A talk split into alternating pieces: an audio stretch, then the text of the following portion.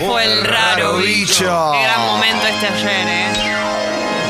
¿Quién fue el raro bicho? ¿Qué te ha dicho Che Clemente, que pasó el tiempo del firulete. Por más que los merengues Si las congas, siempre es buen tiempo para milonga.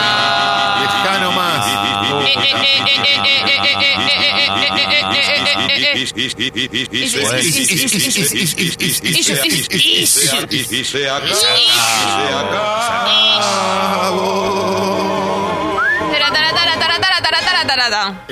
Bueno, eh, Vamos, Leo. voy rápido porque hay novedades, hay noticias, obviamente, tienen que ver con el ámbito deportivo y principalmente con lo que está pasando. Eh, primero voy a aclarar algo. Ayer eh, acá decíamos que el partido del Mundial de Clubes era un partido duro y terminó siendo así entre el Monterrey de México y el Liverpool Inglaterra. ¿Por qué digo lo de Liverpool? El Liverpool lleva 27 victorias en- y un empate en lo que va de- de- del año. Entonces es muy difícil competir con un equipo así. Sí. Pero ayer ganó en el último minuto. Ganó en el último perdón, minuto. dio- Y la, la figura fue Allison, el arquero brasileño que tapó todo. Tengo una pregunta, Leo. ¿Por qué pasa eso en el fútbol cuando hay dos equipos que uno se supone que es el que tiene que ganar y otro es el que va de punto? Cuando el Sí. de punto hace todo, todo, todo bien, en el último minuto gana el otro equipo. Porque tienen una jerarquía que es eh, obviamente mayor y es jerarquía. eh, Ahí ya es jerarquía individual. Sí.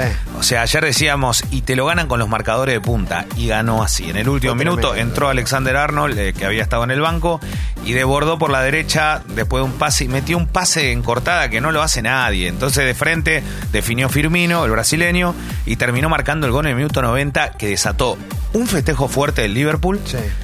Y un detalle, la amargura de los jugadores del Monterrey, porque sabieron que estuvieron muy cerca, está re- repleto de jugadores argentinos. Sí. El Monterrey la rompió Nico Sánchez, el marcador central, que salió de Chicago y todo. La verdad, loco. Jugó muy bien, jugó está, muy bien, Está loco, jugando muy bien, es capitán y la rompe toda. Eh, Funes Mori muy bien. Después entró Maximés un rato también. Muchos jugadores argentinos, Barovero bien.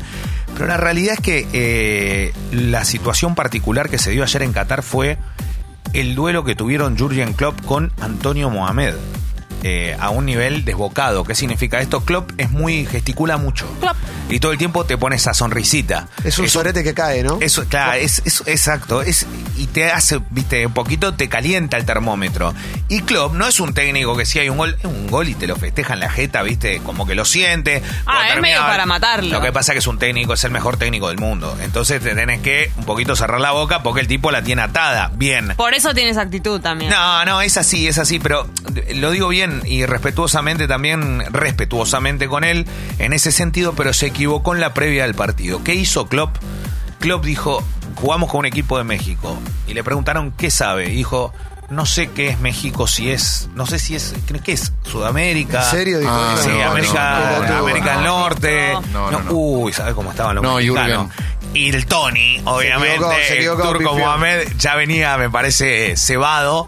Y le mostró nada, en un momento se agarró los huevos y le dijo, esto es para vos, Klopp, el gol. Esto es nor- Exactamente, que era el de No, Funes no, Mori. el- el turco Mohamed es el, todo, El turco Mohamed se sacó un poquito, me parece un poquito desubicado también turco, te apreciamos, pero se le salió un Igual poco la cadena. Cuando el turco Mohamed, para mí el mejor momento, el turco Mohamed pide que lo expulsen a Klopp, al técnico. Eso. Y hay una secuencia de fotos con el Klopp haciéndole el gesto como el "Mm, ya que No, te-". no, aparte, ¿quién?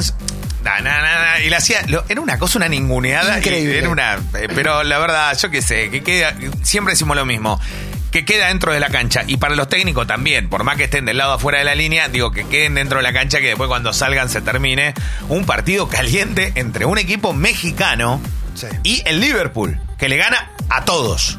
Es así de corta la historia, a todos. Klopp tiene apellido de burbuja, ¿no? Como Catalina Dluki. Claro. Exacto. Sí, claro. Bueno, eh, y ahora va a jugar con el Flamengo. Este, este partido sí, obviamente es la final y Flamengo tiene también más jerarquía que el Monterrey. ¿Cuándo pero es? un partido. Sabemos fuerte. cuándo es, es este fin de semana seguro, ¿eh? Sí, es el fin de semana, pero quería darte. perdón. No, no, eso. ¿Sabes lo que quiero? Quiero darte el horario exacto, porque hasta ahora fueron todos dos y media. Sí, dos y media. El sábado a las dos y media de la tarde. Allí Eh, estaremos, ¿eh? No, no, porque Yo ya de, estoy. de verdad. Calo reacciona. Yendo. Ah, Semifinales se jugaron los dos partidos dos y media, la final también va dos y media de la tarde, allí en Qatar van a jugar el Liverpool ante el Flamengo, el campeón de la Copa Libertadores contra el campeón de, de Europa. Va a ser un partido duro, ¿eh? muy duro, veremos cómo lo plantea Liverpool para no pasar sobresaltos como ayer. Bien, Russo ya, ya está. Ya, Me cae bien Russo. Sí, sí, a mí también. Lo que digo es, ¿Por qué te pones lento cuando lo decís, Leo? no, porque hay algo que me hace ruido en la contratación de Miguel, que es qué quiere Boca como proyecto con Russo de técnico. O sea, ¿qué, qué busca por delante de eso? ¿Qué Porque, porque Miguel no es un pibe de 20 años. O sea, no, a lo que voy diciendo de 20 años es tiene mucha experiencia, pero ya en el último tiempo, más allá de sus problemas de salud, digo, cuando se puso mejor y todo, también le ha costado en los clubes. No es que ha tenido tanto éxito. Bueno, Entonces pero ganó tiene- una Libertadores y con Riquelme Claro, lo que me parece acá está claro es una decisión pura y exclusivamente del, te- del vicepresidente, de uno de ellos, eh, eh, Juan Román Riquelme, y para tratar de hacer... eh, ¿Cómo fue recibido el tema? Sé que Schiavi publicó un, un descargo, pero de que limpien a todos. Nada, tiene la banca todavía. Lo que molesto mucho, y lo entiendo a Schiavi, es que Cassini lo haya dicho por teléfono, ¿no? Ah, por teléfono fue. Claro, claro, ni siquiera se lo presentaron en la, en la cara y le dijeron las cosas, sino que directamente los limpiaron a todo por, por un mensaje. Eh, no me gusta ese tipo de cuestiones porque está en todo su derecho Riquelme y creo que no está mal lo que hace. Él quiere su equipo y está bien, es lógico. Eh, lo que él tiene que hacer, y esto lo digo sin saber cómo es el mundo Boca en ese sentido, pero sí conociendo cómo son las relaciones, lo que vos tenés que hacer es presentarte en el entrenamiento de cada uno de los entrenadores, vos como dirigente, y si tenés a alguien que te acompañe, decirle cómo te va, ta, ta, ta. Yo soy Raúl Cassini en este caso, se conocen, fueron compañeros, salieron, ganaron títulos juntos. Hola Rolando, mira, no contamos con tu proyecto para lo que viene, en Boca se te va a pagar hasta el último centavo. Eh, estamos pensando en otra cosa, queremos una reestructuración y gracias por lo que hiciste y gracias por los servicios y la puerta está abierta. Un abrazo. No, si vuelvan un te- mensajito y todo es como, viste, Sí. estaba de panelista de televisión y de Che, no repente, venga mañana. y de Es repente medio, sos claro. un fenómeno, viste, sacando y poniendo y ya se va a un la, verdad. Y qué un- raro, ¿no? Qué raro. ¿Es un tipo querido Cassini? Yo, no, Ah, ok. no, no es querido. No es querido. La no, gente, no, se lo ve los- medio antipático, pero no sé si ¿Querés es... que te diga si me gustaba cómo jugaba al fútbol? Sí, me gustaba. A mí me gustaba, era el tí- típico 5 que... Metedor. Metedor. Y que no jugaba mal, jugaba bien. Sí, sí, Pero claro. aparte metedor, sí, dámelo. Fue Independiente también. Pero la verdad no... Creo que no es querido, en general. Si es por qué, no sé. Yo lo conozco de la cancha, de verlo jugar y ahora en la televisión de, de que, bueno, que diga que ya se va a saber la verdad. Es que ya se va a saber la verdad. Sí. Ya se va a En cualquier momento se sabe. Sí, sí. Eh, ¿Sabés qué dijo Verón? No. ¿Qué? No te pregunto, ¿sabés qué dijo? Sé que le contestó a Diego. Sí, bueno, sí, sé lo que dijo, pero está bueno. No, no, pero que me gustaría que lo digas, porque Dijo, yo, yo vi la nota de Maradona. es- dijo, es fácil hablar eh, en la televisión, pero, pero eh, las cosas se dicen en persona. Yo ando siempre solo por la calle, se me puede encontrar. ¿eh? Una cosa así dijo. Bueno, está hinchado las bolas, Verón. está ¿eh? bien. Después Y- le tira todo el tiempo Diego. Claro, Eso- bueno, Diego tiró y lo loco es que, no loco, pero yo les venía contando que Maradona está como, viste que estaba muy mal. Y empezó un, un proceso de recuperación y el otro día en la nota con Mati, que es extraordinaria y aparte es periodista de la OSTI, lo ama a Diego también en un montón de aspectos porque hasta fue a filmar de su- por su propia cuenta un documental a Nápoli. Eh, Maradona está bien. O sea, está, vos lo ves y decís, el tipo se le sacaron cinco años de repente, sé, había estado muy mal y ahora es como que otra vez volvió, claro, otra vez empieza a tirar, a tirar, a tirar. No, pero lo que pasa y es que con tiene- Verón, y con- a lo que voy es a esto, con Verón estamos hablando del tipo más ícono y más representativo de la historia de Estudiantes de La Plata, que me manda la gente del pincha y me dice, Leo inaugura Estudiantes el terciario, exclusivo para todos los deportistas amateurs del club.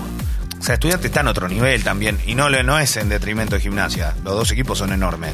Lo que digo que institucionalmente, Estudiantes es un club mucho más serio. Maradona está muy, muy cebado con la gata Fernández, con estudiante, con Verón. Verón también dijo, me molestó que diga que es mi hermano la gata, que es mi amigo la gata Fernández, es mi hermano. Está bien, Lindo.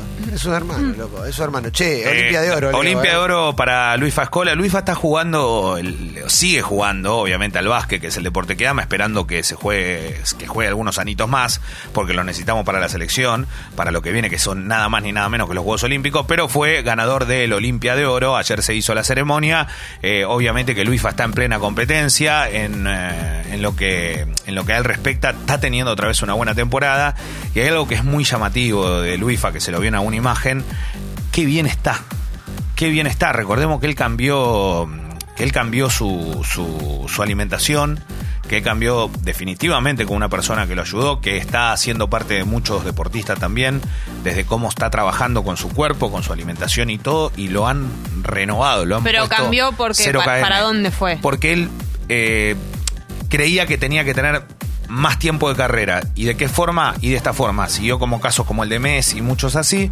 Fue un especialista, lo ayudó. ¿Y sabe lo que hizo Escola? Aparte de ser un jugador extraordinario y haber logrado lo que logró, llevando a la Argentina al subcampeonato de mundial de básquet, lo que hizo fue convencer a sus compañeros también, a varios de ellos, entre ellos está Campazo, antes del Mundial, de que entraran en ese sistema también. Y la verdad que demostraron físicamente estar a la altura. ¿Pero qué es lo que comen? Eh, son las dietas estas que, Ah. que, que- que bajan mucho el- la, la reducción de carne y todo, pero lo que sí hacen principalmente es que todo el tiempo sea consumo de proteínas, hacen ayunos largos. Escola, por lo que tengo entendido, eh, lo, lo hace, por ejemplo, va a entrenar y después, y después desayuna. ¿Viste? Ah. Algo que uno dice, uh, como deportista, ¿cómo lo vas a...? Bueno, Se por cae eso el mito de que hay todo- que Bueno, pero es todo un proceso, digamos. Sí. Como él lo hace, obviamente que ahí tiene un especialista y una persona que, que lo ha acompañado y que lo ha hecho ser lo que es. Uno de los mejores deportistas de toda la historia. Más que merecido el limpiador. Leo, ojalá te den una Olimpia vos también, ¿eh? No, ahí me dio la, la re- No, Cuídate la escola, nunca la dejes sola. Cuídate de escola. Bueno.